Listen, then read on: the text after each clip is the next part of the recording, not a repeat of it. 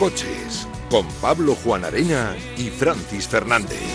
¿Qué tal amigos? Aquí estamos a las 10 de la mañana, 9 si nos escuchas desde Canarias, cualquier momento del día o de la noche, si nos escuchas a través de nuestros podcasts, porque ya sabes que puedes buscarnos Marca Coches y en cualquier en, en cualquier plataforma digital de podcast, Spotify, Apple Podcast, Google Podcast, nos vas a encontrar Evox también, así que bueno, ahí estamos, Eh, te rodeamos, ¿eh? para que no tengas excusa de luego si te preguntan decir que estabas escuchando Marca Coches, el programa de motor de Radio Marca, con Pablo Juan Arena, aquí al aparato, aquí al micrófono, y Francis Fernández. Hola, Francis. Hola, buenos días, Pablo. ¿Qué tal? ¿Cómo estás? ¿Cómo ha ido la semana? Muy bien, muy bien, muy bien. Un poco preocupado, y ¿Mm? no precisamente por el COVID. Estoy preocupado porque todos estamos viendo lo que ha pasado con lo que está pasando con el Brexit.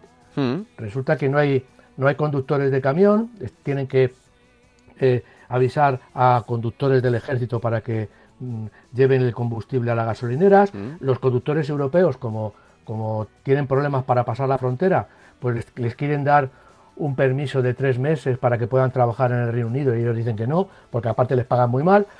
Entonces, bueno, yo viendo ese lío, pues lo, estoy, lo, traslado mentalmente al tema del coche eléctrico. Y a ver si vamos a eh, demonizar, vamos a prohibir, vamos a hacer un Brexit con el coche convencional de gasolina y diésel y, y- y- y cuando lo hagamos no tengamos preparadas las infraestructuras para el coche eléctrico, para el coche eléctrico sea un buen sustituto del coche con un motor térmico. Yo creo que nos estamos dando mucha prisa en matar, entre comillas, al motor de explosión, al motor diésel o al motor de gasolina y, y yo hablo por mi país, por España, todavía no tenemos ni de lejos preparada la infraestructura para que el, el país siga moviéndose en, un, en el coche individual, porque es en muchos sitios, en muchos sitios de nuestro país, la única solución para que la gente llegue al médico, para que la gente llegue a trabajar, porque no hay ni autobuses ni trenes, hablamos de las grandes ciudades, pero también hay un- una España eh, rural que tiene que ir a los pueblos de al lado, moverse, hacer viajes y que no tienen eh, las posibilidades, que el coche eléctrico todavía es una intelequia, algo que bueno que está pasando por ahí, pero que todavía no lo tiene muy claro. Es una, es una preocupación, ya digo, que me llega al hilo de, todo lo que está pasando en el Reino Unido, del desastre que está pasando en el Reino Unido, que bueno, que, todavía no se sabe cómo se va a arreglar.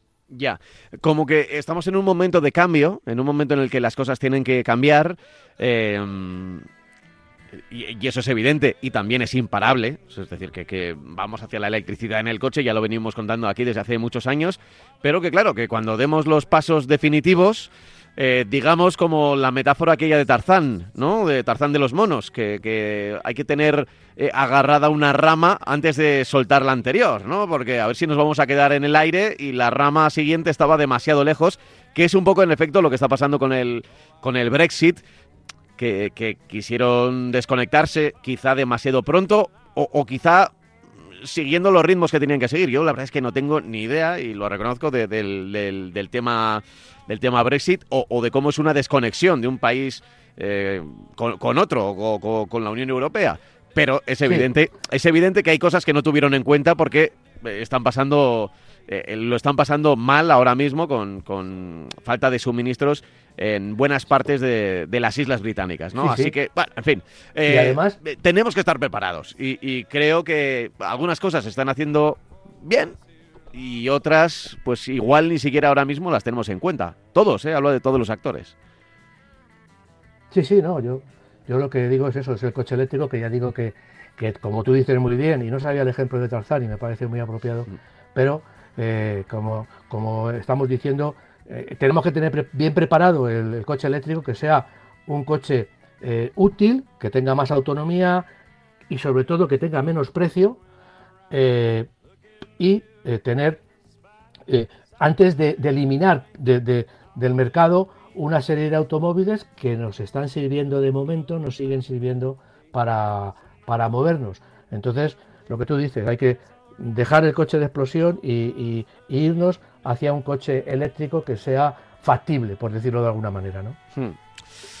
Bueno, eh, ahí está, el tema que, con el que hemos empezado, por lo menos a dar unos apuntes, imágenes que estamos viendo de los camioneros que, se niegan porque no les sale a cuenta eh, estar tanto tiempo retenidos en las fronteras, el, poco dinero que consiguen y prefieren eh, otras redes de, camioneros pues eh, estar en el resto de, Europa y no pasar por el por el tapón o por el embudo que es el que es el Reino Unido, el Canal de la Mancha, ¿no? En fin.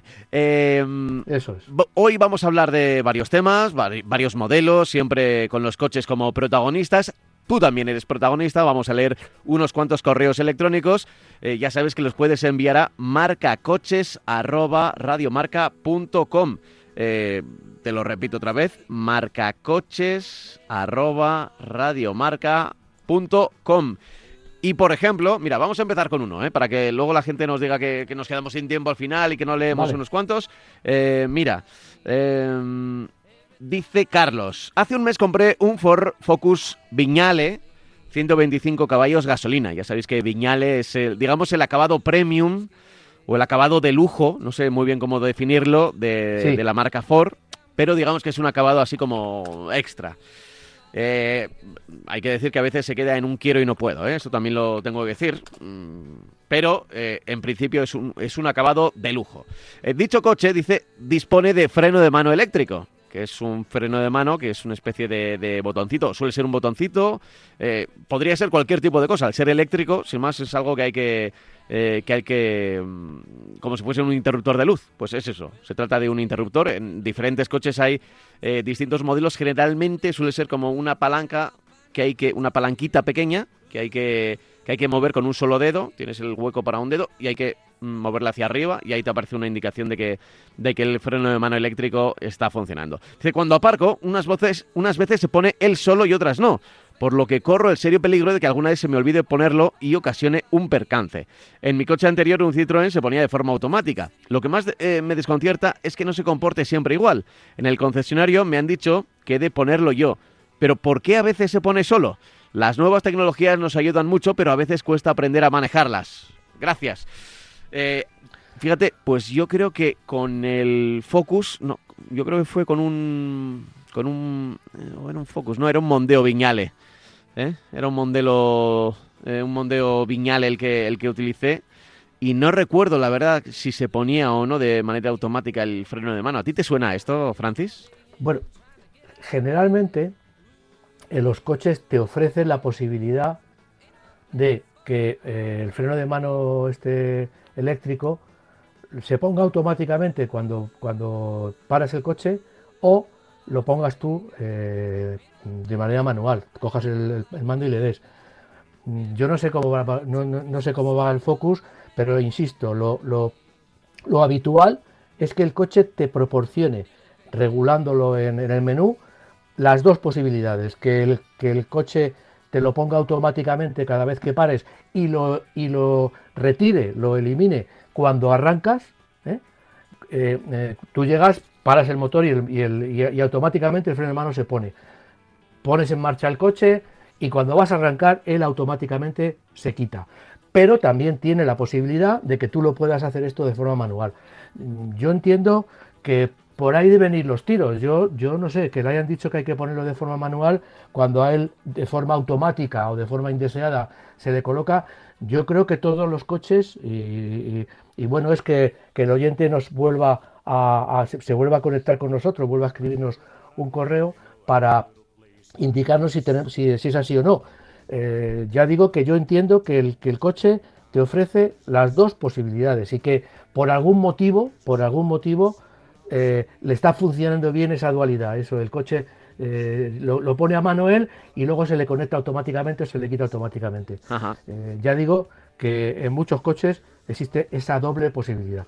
Sí, Sí, es cierto. Y, y, a ver, probablemente el sensor que detecta, me da a mí que lo tiene en automático, es decir, que se coloque de manera automática. Y me da a mí que el, el, sensor que conecta, que, que digamos que sabe si has terminado de aparcar o no, pues que igual le está dando algún tipo de problema, pues por, porque a veces parece que has aparcado y no has aparcado, porque igual eh, pulsas más tiempo el... No, en este caso entiendo que será un coche eh, Claro. automático, El aunque tema- no lo dice, el tema es que cuando, cuando tú aparcas, tú haces la maniobra de aparcamiento, tal, Mm. paras el coche. Entonces, en ese momento, en cuanto paras el coche, lo digo por la experiencia que tengo en otros vehículos, el, el- el freno de mano, el freno de estacionamiento, perdón, se conecta. Sí. ¿eh? Y ya está. Y tú coges y te vas, lo ves que se enciende en el salpicadero la- el indicativo, el logo de, de freno de mano. Luego, cuando tú llegas, tú llegas, te sientas, arrancas el coche y en cuanto eh, eh, aceleras y, metes, eh, si, es automático o manual, in- intentas arrancar, en cuanto intentas mover las ruedas, el coche ya desconecta el freno de mano. Y, así es como funciona, de forma automática. Si lo tienes regulado de otra manera, pues no. Llegamos, aparcamos, tenemos que nosotros levantar, la, levantar el, el- botón, el mando, lo levantamos con el dedo, se conecta y luego cuando vamos a arrancar, arrancamos el motor y tenemos que pulsar ese botón para que se desconecte. Esas son para mí las dos posibilidades que hay. Si, si el coche no lleva el automático es que funciona mal, evidentemente. Ya.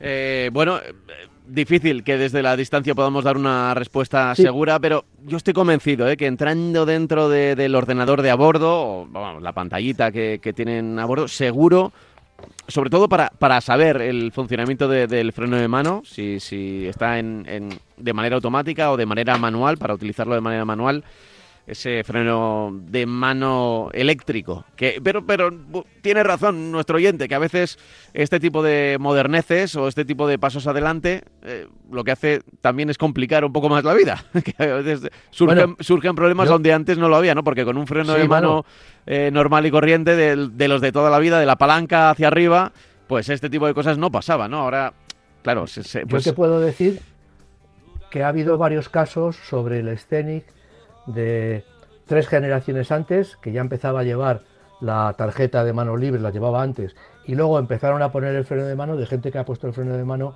y al final ha acabado llevándose una puerta de garaje. O sea que quiero decir Sí, sí, que, sí. que, bueno, que estos aparatos, pues bueno, pues fallan también, ¿no? Mm. Yo, sinceramente, yo prefiero la, la palanca, el cable y todo lo que Mm. conlleva eh, mecánicamente el, el clásico freno de mano de toda la vida. Sí.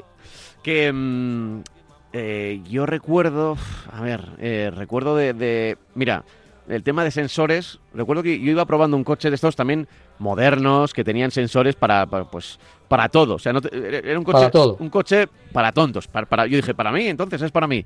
Y el, el caso es que lo fui probando, pues si se hace de noche, detecta que se está haciendo de noche y te enciende las luces, ¿no? Lo pones todo en automático y no tienes que hacer más que mover el volante y cambiar las marchas y ya está, y a veces ni cambiar las marchas, ¿no? Y resultó que, que tenía colocados los sensores de lluvia para que cuando empezara a llover, eh, pues em, los limpia parabrisas se empezaron a mover. Iba yo camino de Valencia y empezó a llover como yo nunca he visto llover en mi vida. O sea, era- eran auténticas cortinas de agua. Y, de hecho, eh, si llego a, a estar en, en cualquier calle, me habría parado. O sea, me habría, eh, me habría parado. Pero claro, era la A3 y no es un sitio fácil para parar, sobre todo si hay poca visibilidad, porque dices, ¿dónde paro? O sea, si, si me echo a un lado, eh, puede ser incluso más peligroso que, el- que la propia lluvia, Sí. ¿no? Entonces, eh, lo que resultó es que eh, no funcionaba. El, o sea, no funcionó. Estaría apagado el, en el ordenador de a bordo eh, esto de, de tenerlo en automático Sí, el sensor de lluvia. el sensor de lluvia. Y entonces yo que estaba conf- muy confiado, veo que no, que no se ponen los limpias a funcionar, no se ponen los limpias a funcionar y empecé a tocar la, la- la palanca, de, La palanca. de los limpias, que siempre es la misma, ¿no? Que es la, del, Sí. la de la mano derecha, suele ser la de la mano derecha. Pero allí no se movía nada. Allí, allí no se movía nada. Y lo único que conseguí es que eh, pulsándolo, pulsándolo, eh, conseguí que echara un poquito de agua para limpiar Sí, eh, claro. y hiciera un, una, Un barrido. barrido. Ese, ese es el único botón que conseguí que funcionara en ese momento de crisis total donde no se veía nada. O sea, la solución fue echarle todavía más agua y eso sí, Sí. conseguir que en un barrido... Pero claro, tenía que darle eh, todo el rato, o sea, cada, cada tres segundos. Lo que quiero decir con esto es que a veces eh, los sistemas que están hechos para hacernos la, la vida más cómoda, y, y hay que entenderlos para que así sean, pues a veces te meten en un lío. A veces te, te meten en un lío y yo, fíjate, han pasado muchos años desde entonces y, y, y luego funcionó bien, ¿eh? Luego no, no era un fusible que, estuviera fundido o cualquier cosa. Luego lo, lo miré por ahí y encontré el... O sea, y, y la palanca pues empezó a funcionar bien. Yo no sé si era que estaba recibiendo mucha agua, no, no sé, no sé, no sé qué pasó, pero el caso es que tuve que, que, que ingeniármelas para tener un poquito de visibilidad y mucho miedo.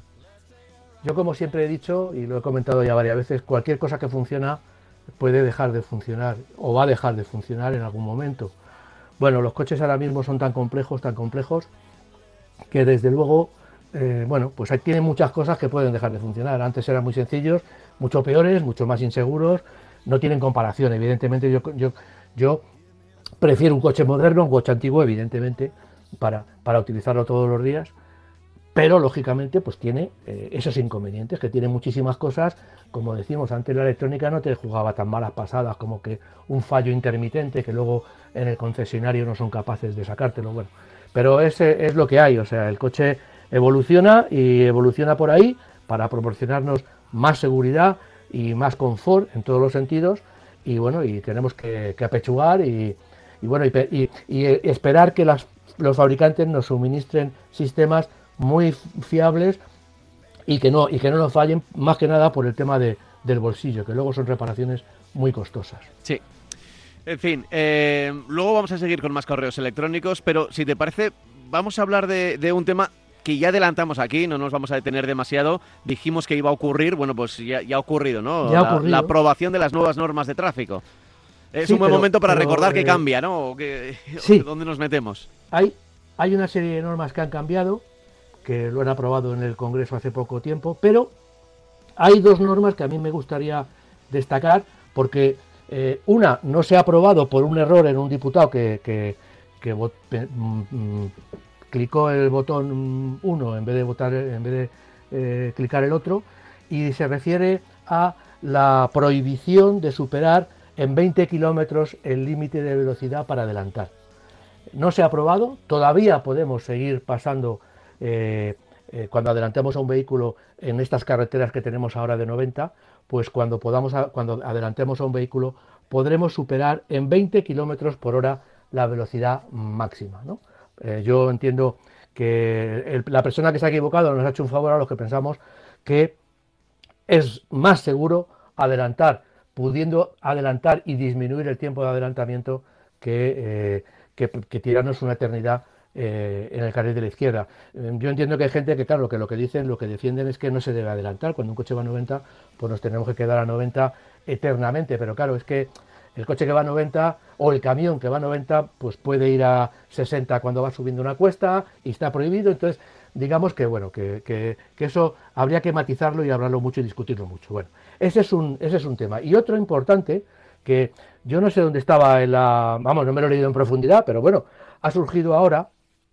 Todos sabemos que para adelantar a un ciclista en una vía hasta ahora teníamos que eh, separarnos de él un metro y medio. Bueno, eh, incluso podíamos pisar la raya continua siempre que no viniera ni un ciclista ni un vehículo de frente, ¿no? Que fuera una maniobra segura, porque la, adelantar a un ciclista evidentemente es, una, es un segundo, o sea, el ciclista va eh, despacio y nosotros vamos, vamos, hay mucha diferencia de velocidad, vamos. Eh, lo, que, lo, que ha, lo que ha cambiado es que cuando nosotros vayamos eh, en, un- en una carretera con doble carril, es decir, un carril para ir otro para volver, perfectamente delimitado por una raya continua o discontinua en el centro de la calzada, tenemos que obligatoriamente irnos al carril de la izquierda. Es decir, tenemos que hacer el adelantamiento del ciclista como si fuera un coche, una moto, un camión o lo que fuera. Eh, eh, ese metro y medio ya no vale. Tenemos que irnos al carril de la izquierda. Se supone que si el ciclista va por la derecha de su carril, nosotros vamos a tener, eh, vamos a poner entre él y nosotros mucha más distancia. Entonces, bueno, eso, eso es lo que ha cambiado. Sigue la norma del metro y medio cuando la carretera sea estrecha, sea más estrecha y no haya dos carriles, estas carreteras que no están ni pintadas. Pero, ya digo, en el caso de que haya dos carriles, eh, uno de ida y otro de vuelta, eh, cuando podamos, evidentemente, con las mismas condiciones. Entiendo, entiendo que, también respe- respetando la, la línea discontinua, ¿no? O sea, si, si hay línea continua, ¿no podríamos adelantar? O... No, no, no. eh, yo entiendo que si hay línea continua, como es un ciclista, se- nos permite adelantar, siempre y cuando, evidentemente, que, la, eh, que, que no venga nadie de frente. O sea, esa condición de, de raya continua, de, de podernos saltar la raya continua, sigue manteniéndose. Lo que sucede es que en una vía de dos carriles, uno, como digo yo, uno de, de- dos sentidos, perdón, pues debemos irnos a la izquierda, debemos poner todavía más distancia entre nosotros y el ciclista. Eh, yo, mm, bueno, yo lo, lo entiendo, lo entiendo y, y- a ver si los oyentes están de acuerdo conmigo. Hay muchas veces que, que se adelanta un ciclista y no se guarda el metro y medio. Es decir, eh, como, como, nos, como nos, nos podemos echar pisar la raya, la pisamos un poquito, un poquito, porque viene un coche de frente, ap- apuramos un montón la maniobra y al final pues es un peligro para el que viene, para nosotros y para el ciclista. De esta manera se nos dice, tú le vas a poder adelantar, pero te vas a tener que ir a otro carril. Con lo cual, eh, si te vas a meter en el otro carril, ya tendrás mucho más cuidado, o tienes que tener mucho más cuidado si viene un coche de frente. Hasta ahora eh, se apuraba demasiado el tema. Como yo adelanto muy deprisa al ciclista, pues apuraba mucho esa maniobra. Decir, uy, me da tiempo, me da tiempo, y a lo mejor no me daba tiempo.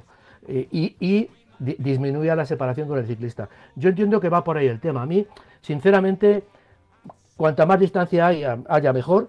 Y, si hay dos carriles por los que yo pueda adelantar un vehículo eh, a un coche, a una moto, a un camión, pues también podré adelantar a un ciclista por el carril, totalmente por el carril de la izquierda. A mí me parece que es una medida que yo desde luego, bueno, pues, pues no la veo, no la veo mal para la seguridad de los ciclistas.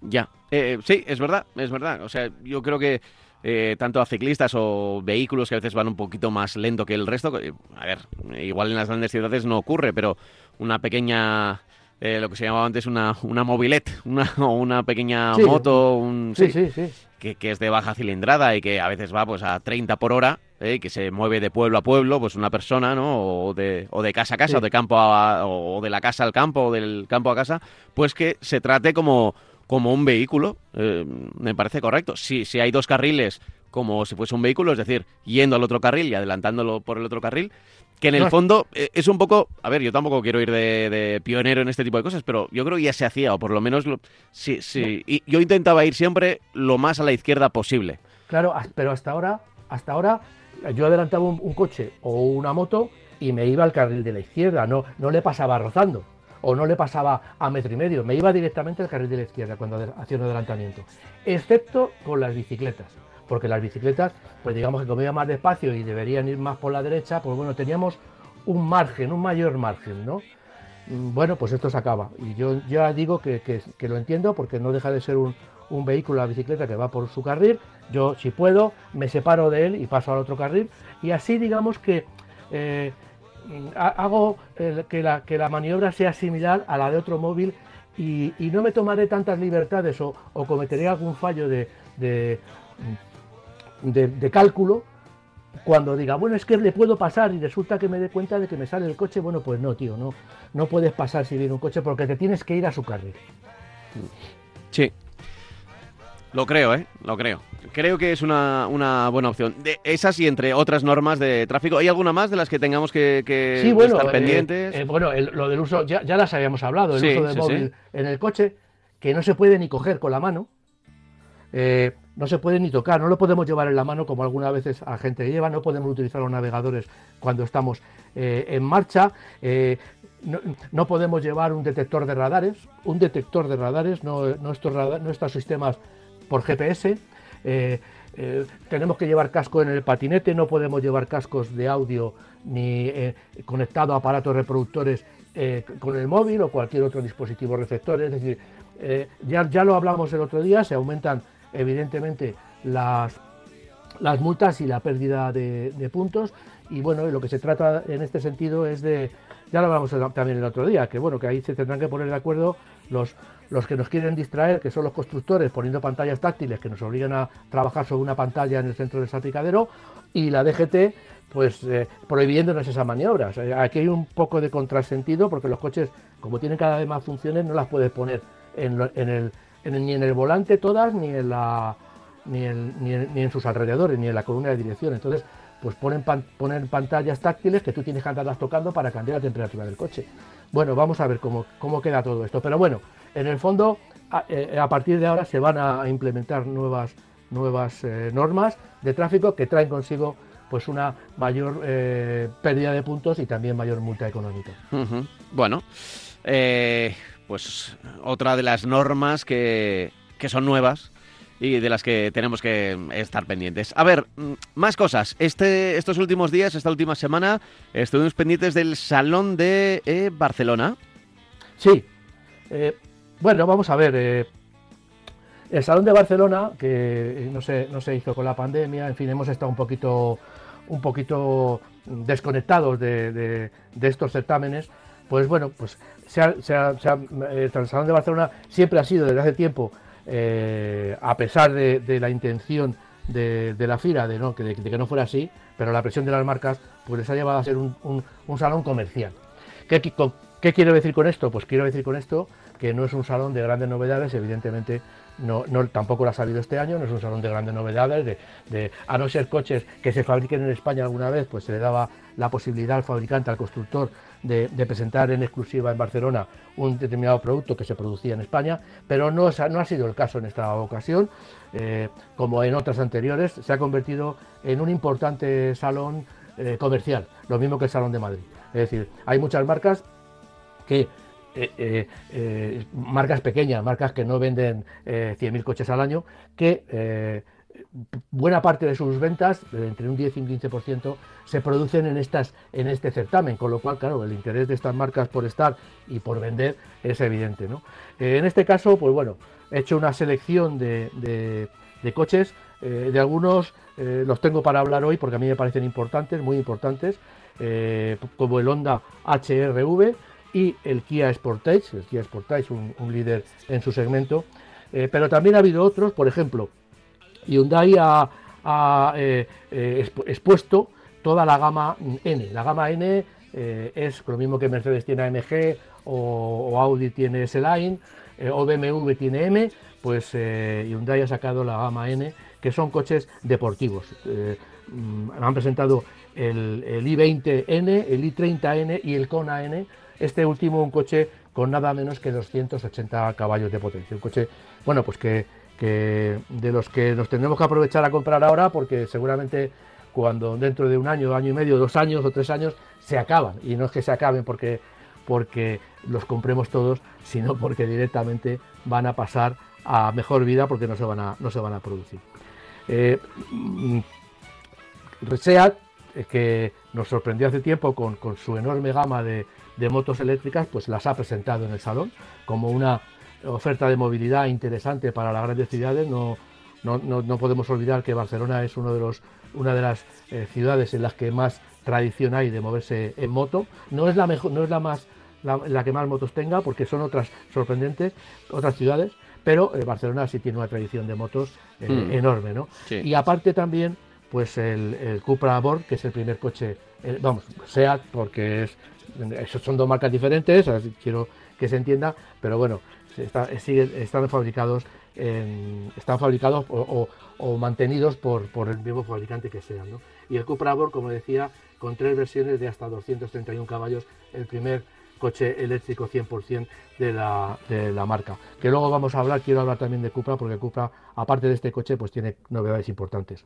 Renault Megane, pues Megane, eh, que de todos es conocido, las últimas versiones que ha tenido híbridas e híbridas enchufables, tiene el, el Megane E-Tech, que es pues el siguiente paso. El, siguiente paso es un coche 100% eléctrico, con una estética eh, muy atractiva, eh, una estética eléctrica, eh, se permiten muchos, muchas más libertades a los diseñadores al, tratarse de un coche eléctrico, sin necesidades de circuitos de refrigeración y, otra serie de cosas, de refrigeración de motor, no de refrigeración de baterías, que sí lo lleva. Y se va a empezar a vender en marzo con dos versiones, 130 y 218 caballos, con 470 kilómetros de autonomía. Todavía no, no se tienen precios. Luego eh, eh, ha habido el Jogger, también es un coche del que hablamos precisamente la semana pasada. Estaba presentándose en España eh, para, porque ya tiene prácticamente iniciada la comercialización.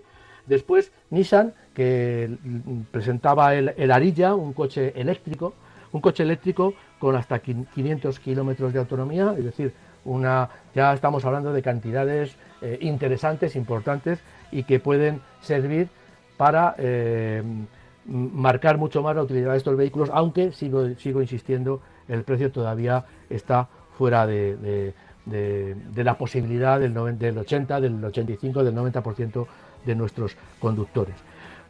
Mercedes, bueno, Mercedes eh, tiene una gama de coches eléctricos muy importante, en este caso, pues bueno, para empatar un poco al visitante del salón, tenía el Mercedes EQS, que es la, berlina de lujo, que es el equivalente a la clase S, es la berlina de mayor tamaño y es totalmente eléctrico. Son coches evidentemente muy caros, pero que mm, tienen una tecnología que seguramente poco a poco irá bajando de escalón y se irá incorporando a coches de menor, de menor tamaño y también menor, menor precio. Luego eh, Ford, pues Ford también basaba su stand en el Mustang Mach E GT, que es un coche con 487 caballos, que bueno, del que curiosamente en todos los coches eléctricos lo que se, lo que se matiza y se, y se eh, destaca más es su capacidad de aceleración. Es curioso que coches que, que intentamos que, o intentamos o, o buscamos que sean más ecológicos y que se conduzcan de una manera más tranquila, pues tenemos un coche como el Mustang en el que presume de tener una aceleración 0-100 de solo 3,7 segundos. Esto hasta ahora era imposible en un coche con un motor térmico si no te ibas a las marcas como Porsche, Ferrari o Lamborghini. Y luego por último, pues tenía también aquí apartado el BMW iX, que es el primer sub 100% eléctrico de, BMW. BMW tiene una gama de coches electrificados también muy amplia. Se ha dado mucha prisa en en cambiar sus, gamas y en ofrecer coches muy interesantes en este sentido, pero como marca premium, pues también está un poco apartado de los bolsillos de, los conductores, de, muchos conductores. Eh, tiene nada menos que 640 kilómetros de autonomía, estamos ante un vehículo perfectamente utilizable eh, para el día a día, por supuesto, e incluso eh, si esta autonomía es cierta, hay que matizar que estas autonomías pues se miden de una determinada forma. Si vamos a 120, a lo mejor esa autonomía pues baja un poco, pero 640 kilómetros nos da para equivocarnos bastante. Tenemos que prácticamente con algún punto de España al que no podremos acceder, eh, podremos llegar con esta autonomía a todo, a toda la, prácticamente a toda la geografía española. Se nos quedan algunas esquinas por Cataluña, alguna esquina por abajo, Huelva, Cádiz, pero el resto de España yo creo que está accesible a esta autonomía, ¿no? con lo cual es una, ya digo, una buena noticia, aunque insisto en que el coche pues es eh, vamos, no hay precios ahora mismo, pero seguro que es bastante caro. Va a ser bastante caro porque tecnológicamente y por marca. Tiene toda la pinta, ¿no? sí, sí. ya, ya, ya, ya. Sí, a ver, eh, suele ocurrir. A ver, eh, vamos a ver nuevas tecnologías y las nuevas tecnologías, cada vez que cada vez que avanzamos un pasito hacia adelante, eh, pues, pues mm, son, son accesibles relativamente. Bueno, sin hablar de, de, tecnologías de electricidad, siempre en el mundo de los coches lo hemos visto. Eh, han aparecido primero en, en, marcas premium o en modelos eh, de precio elevado, cualquier cosa que ahora ya están en, los coches del día a día. O sea, si nos vamos muchos años atrás, incluso el tema de ABS, los airbags, cuando todavía no eran obligatorios, aparecieron, claro, en los modelos pues más caros. Eh, y siempre que ha habido cualquier novedad en el mundo del automóvil, por ejemplo, GPS con pantallita, pues ¿dónde aparecía primero? Pues en los coches más caros. Y luego y luego, ahora prácticamente cualquier coche tiene una pantalla y tiene un, GPS. Cualquier coche, digo, hasta, hasta el más barato que te puedas imaginar ahora mismo de, la lista, ¿no? Entonces, eh, claro, pues ojalá pase eso con los híbridos, que ahora estemos en una fase en lo que la electricidad y demás son muy caras y que luego, con el tiempo, pues tengamos la posibilidad de que todo eso sea más accesible a todo el mundo, ¿no? Es, yo ahora mismo lo que, lo que comento, aunque los coches han subido mucho de precio en los últimos meses y van a seguir subiendo, sobre todo a, principios del año que viene, cuando el impuesto de matriculación, a ver si nos escucha alguien de la administración y se convence de que debe de seguir eh, eliminado el, impuesto de matriculación, pues eh, eh, los coches ahora mismo, aunque ya digo, aunque son caros, pero son infinitamente más baratos de lo que eran a nivel, si comparamos con los sueldos, si comparamos con el nivel de vida, son muchísimos, y sobre todo eh, con los coches antiguos, coches de hace 15, 20 años, porque además tienen, un, tienen digamos, eh, un, llevan muchísimas más cosas. Los contenidos son completamente eh, distintos y muchísimo más generosos. Efectivamente, como tú decías, pues un elevalunas eléctricos antes era, bueno, madre mía, yo me acuerdo que el ABS en Mercedes costaba medio millón de pesetas. Medio millón de pesetas son 3.000 euros de, ahora y costaba eso, cuando el coche a lo mejor eh, costaba, no sé qué decirte, 5 millones o 6 millones de pesetas, que era dinero pero eh, solamente ese, extra costaba un tanto por ciento muy elevado del precio total del vehículo. Y efectivamente, y ahora mismo, pues todos los coches tienen unos contenidos enormes, desde los primeros hasta los, desde los, los, los coches de lujo, por supuesto, pero también un coche ciudadano tiene muchos más. En, en, realidad tiene muchos más contenidos, un poco porque las marcas lo ponen y otro poco porque hay muchos contenidos que son obligatorios en la Unión Europea el ABS, el control de estabilidad, en fin, hay muchos contenidos que van a ser, son y van a ser obligatorios en la Unión Europea. Por eso son tan completos. Pero bueno, pero en definitiva yo lo que quiero remarcar es que los coches ahora, en, si analizamos contenidos y precios, pues son bastante más baratos de lo que eran pues hace 20 años o 25 años. Eh, bueno, es el Salón de Barcelona que antes, bueno, antes, es verdad que el 2020 no, se celebró. Em, hubo una época en la que era eh, bianual, es decir, que había un, año era en Madrid, otro era en Barcelona. Aunque siempre había cosas en Barcelona, como has dicho Francis, el tema de las motos, que es una ciudad mucho más preparada, que, probablemente sea la capital española eh, más preparada para las motos y donde no es una cuestión administrativa, sino de los propios usuarios que, que en un momento dado pues vieron que, era la mejor forma de poder moverse por la ciudad y cuando vas por Barcelona se respeta mucho a las motos, mucho más que en otras ciudades y, hay calles enteras que en las que solo se puede aparcar motos, las motos también respetan mucho más eh, al, resto de vehículos. Vamos, que es una que es una ciudad muy motera y que por eso siempre, siempre ha estado marcado por eso, por las motos. ¿eh? Y también es una ciudad precursora en el tema de la bicicleta. Sí, también, también, es cierto. se han, se han se han eh, abrazado a, la, bicicleta como un, y, a la bicicleta eléctrica como un medio de transporte interesante en las ciudades. Hmm. Sin duda, sin duda. Em, a ver, eh, siguiente tema, si te parece, eh, pasamos más allá del, más allá de el, salón de Barcelona, nos vamos a ir a las ventas de nuestro país. Han pasado ya unos cuantos días. Eh, pero es verdad que durante el programa no, lo habíamos comentado porque cambiamos de mes en el pasado fin de semana, así que no nos había tocado, pero sí que viene bien mirar un poco atrás y ya que estamos, ya que estamos en octubre, mirar cómo fue el mes de septiembre, ¿no? En el número de ventas en nuestro país. Sí, bueno, pues mira, eh, eh, en, el, comunicado de prensa que mandan ANFAC, Faconauto y Gambán, para no decirlo yo, leo directamente el titular. A ver. La escasez de chips y la pandemia hunden las matriculaciones. Vaya. Y así ha sido.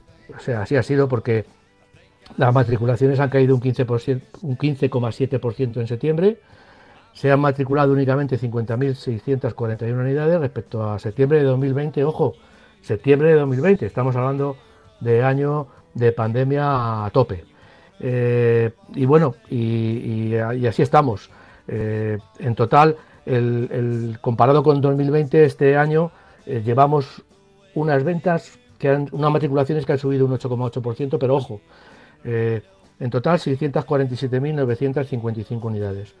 Esto, digamos que para octubre, noviembre y diciembre, para último trimestre, yo, lo están diciendo los fabricantes, podríamos ni tan siquiera llegar a las 900.000 unidades ni tan siquiera llegar a las 900. Si somos muy, muy optimistas y, pensamos que diciembre puede ser un mes de estos que suba mucho por, por todas esas ventas artificiales que se producen, pero yo lo veo bastante complicado y espero, y espero mm, directamente equivocarme.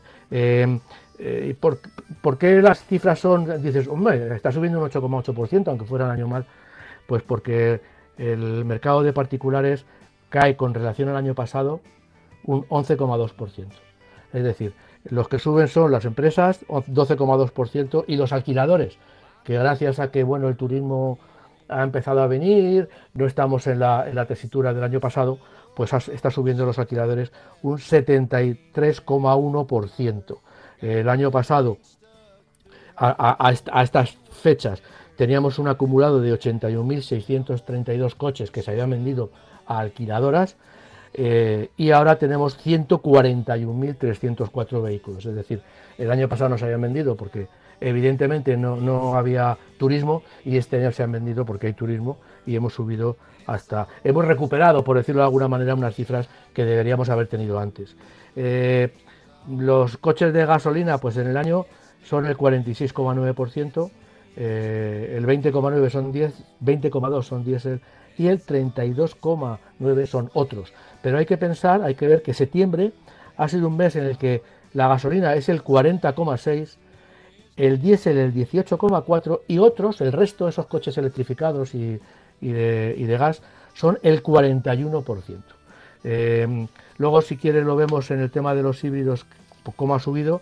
Eh, por, por, marcas, en, septiembre, lo mismo que en el acumulado, es SEAT, la marca que ha vendido más vehículos, eh, que ha matriculado más vehículos, mejor.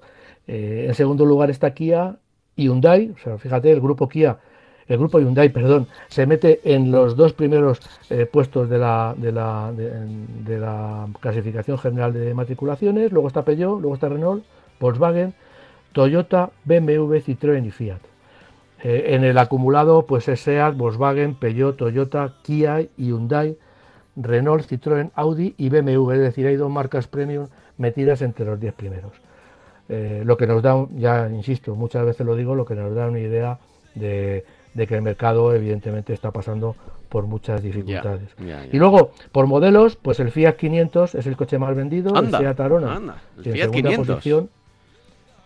Sí, pero el Fiat 500, eh, si piensas que el 70%, que el, que el, el, el, apartado de alquiladores ha subido un 70%, eh, he dicho, pues imagínate, es que el Fiat 500 es el coche estrella entre los alquiladores, lo mismo que el SEAT Arona. El SEAT Arona también tiene una componente de matriculaciones muy importante en el segmento de los alquiladores. Eh, luego viene el Peugeot 2008, el Hyundai Tucson, el Dacia Sandero, Renault Clio, Seat León, Citroën C3, Hyundai i20 y Seat Ibiza.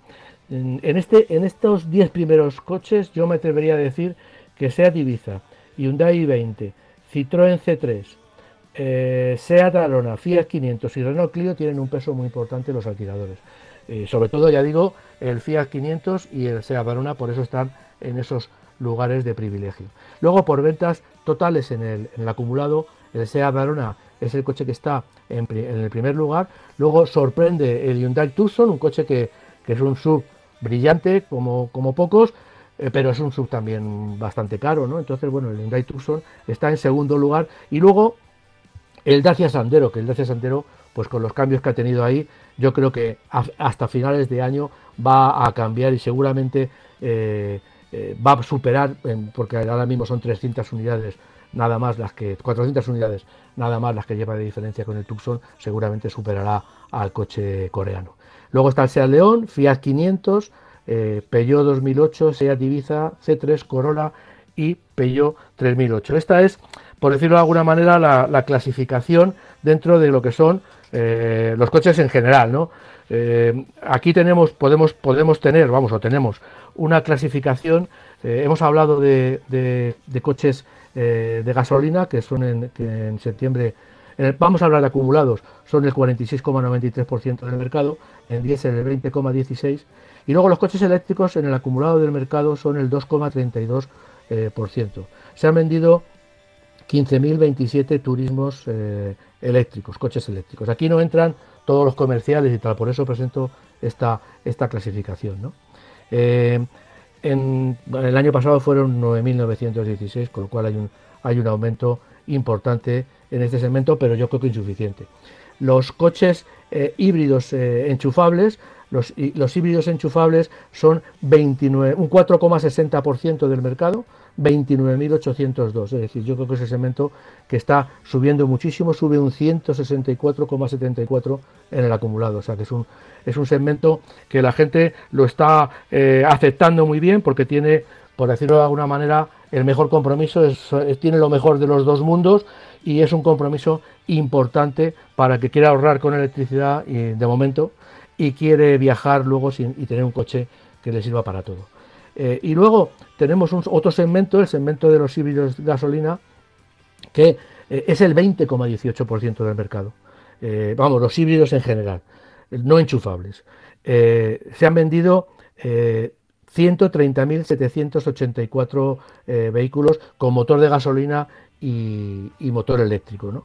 aquí es donde verdaderamente el mercado se ha volcado, mm, digamos que por la brillantez de, marcas como, Toyota y por la brillantez de muchos modelos que se han ido incorporando al mercado. También aquí hay una cosa clara, lo repito otra vez, aunque sea muy pesado, pero hay que tener en cuenta que todos los coches, que, muchos de los productos que se están vendiendo ahora mismo llevan el sistema de hibridación ligera y aquí están eh, metidos también esos coches de hibridación ligera, que son casi todos. Entonces, bueno, por eso digamos que yo destaco los híbridos enchufables, porque son unos coches que, que que no tienen ese truco, entre comillas, que son coches con 50, 60, hasta 80 kilómetros de autonomía eléctrica, mientras que los híbridos, pues bueno, hay que hacer un matiz. Bueno, pues este, este no es un híbrido como, como los Toyota, es un híbrido ligero, que bueno, que eso y nada es prácticamente lo mismo, bajo mi punto de vista.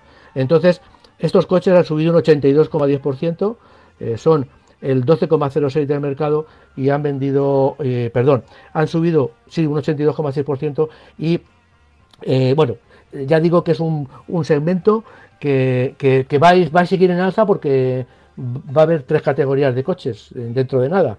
Todos los coches que sacan con gasolina o diésel van a mm. llevar este sistema de hibridación ligera, por eso lo van a clasificar aquí cuando yo entiendo que, y lo repito otra vez, a ver si ANFAC me oye, o me escucha, porque yo creo que sería interesante para todos que separara lo que es un híbrido de gasolina convencional, un híbrido puro de, como todos, como los, como los Toyota, como y un híbrido al que le han puesto una batería pequeñita y, un alternador generador de corriente y que bueno que lo único que hace es ayudarnos un poquito es como si como si lleváramos a alguien detrás que nos empujara no pues eso pero eso no es una hibridación ligera porque un híbrido ligero un perdón un híbrido convencional puede eh, moverse uno o dos kilómetros como y arrancar como eléctrico puro cosa que no pueden los, es como Es como si me dijeran eh, que, por tener un alternador un coche ya es híbrido, ¿eh? por, por utilizar la electricidad para encenderse y ya está. Por tener una batería, igual, igual. Bueno, ya acabo con este números, con otra noticia, otra, otro dato que para mí es, es, importante para, porque demuestra un poco la tendencia que tiene todavía el mercado de los coches eléctricos hacia la, eh, no sé cómo decirlo, eh, ineficacia o, falta, de, falta de futuro a cortísimo plazo. Es que el Tesla Model 3 es el coche que más se ha vendido en septiembre, 720 unidades, frente a las 195 de un Kia Niro. Esta es la diferencia. Que es el segundo. estamos yendo a comprar Tesla, por eso el segmento de los coches eléctricos sube, pero en realidad eh, no, se venden coches eléctricos. Tesla Model 3, se, vende Tesla. En el año ha vendido. Se vende Tesla, sí, efectivamente. Tesla Model 3 ha vendido 2.155 unidades en el, acumulado de, enero a septiembre, mientras que el Kia Niro se queda en 1.061, a la mitad. Entonces, bueno, pues, pues esto, esto ya te digo que, es, una, es una, eh, un detalle que, que nos lleva hacia dónde está yendo el mercado de los coches eléctricos en vez de ir hacia los coches de pequeño recorrido, ¿no? de, bajo precio. Mm. Luego tenemos híbridos enchufables, el líder en el acumulado es el Peugeot 2008, después el Kia XCeed, el Mercedes Clase A, el Volvo XT40 y el C5 Aircross. Eh, y luego los híbridos no enchufables, pues tenemos un híbrido convencional como el Toyota Corolla y luego el Fiat 500 que es un híbrido eh, con un motorcito eléctrico, un híbrido suave. Luego tenemos el Toyota CHR, que es otro híbrido convencional, el Tucson y el Toyota Yaris. Vemos que Toyota prácticamente tres puestos en los cinco primeros en las ventas. Normal. Bueno, hasta aquí ha dado, es lo que da la, digamos, la, estadística. Nos tenemos que quedar como con que el mercado va mal. Eh, porque estamos comparando con cifras muy malas del año pasado y, siguen siendo malas, con lo cual doblemente malas, pero lo que sí tenemos que tener en cuenta claramente es que el coche eléctrico, como decíamos al principio del programa, el coche eléctrico pues todavía, todavía está un poco, eh, por desgracia para nosotros, en mantilla. Eh, mm, se está comentando y se dice que bueno que, que la administración está esperando a ver qué hacen los fabricantes y los fabricantes están esperando a ver qué hace la administración. Y ahí están jugando los dos. Yo entiendo que, la administración es la que tiene que dar los primeros pasos, porque si los fabricantes de coches eléctricos tienen que poner también las gasolineras, pues entonces apañados íbamos. Y, es lo que, y en realidad lo que están haciendo en, Europa y lo van a hacer en España. Tesla lo ha hecho, ha puesto sus propias electrolineras porque no se fiaba de, de la administración española. Y el resto de las marcas, pues digamos que están esperando oiga, póngame usted un poste de recarga y, yo lanzaré más coches eh, eléctricos, pero si no vendo coches eléctricos, pues eh, si tengo que poner el puesto, el, puesto de recarga para vender coches eléctricos, pues me va a salir un negocio mm, asqueroso. Entonces, bueno, yo creo que esto eh, se va a tener que arreglar sí o sí, pero como conocemos cómo, va cómo van las administraciones, que van lentas como si fueran un... Hmm. Pues entonces al final... El caballo del malo, mm, sí. No sé qué va a pasar. Bueno, eh, ¿Eh? paciencia, paciencia. Mira, estamos ya en la recta final, está sonando nuestra última canción, ya tenemos nada, tres minutos. Eh, pero quiero leer otro correo electrónico. Al final sí que tienen los oyentes razón con esto de que a veces nos enfrascamos tanto en los temas que, no leemos los correos. Pero bueno, leímos al comienzo, vamos a leer uno para, acabar. Dice, buenas tardes, mi hija está viendo un Volvo XT40 gasolina porque diésel no tiene la gama.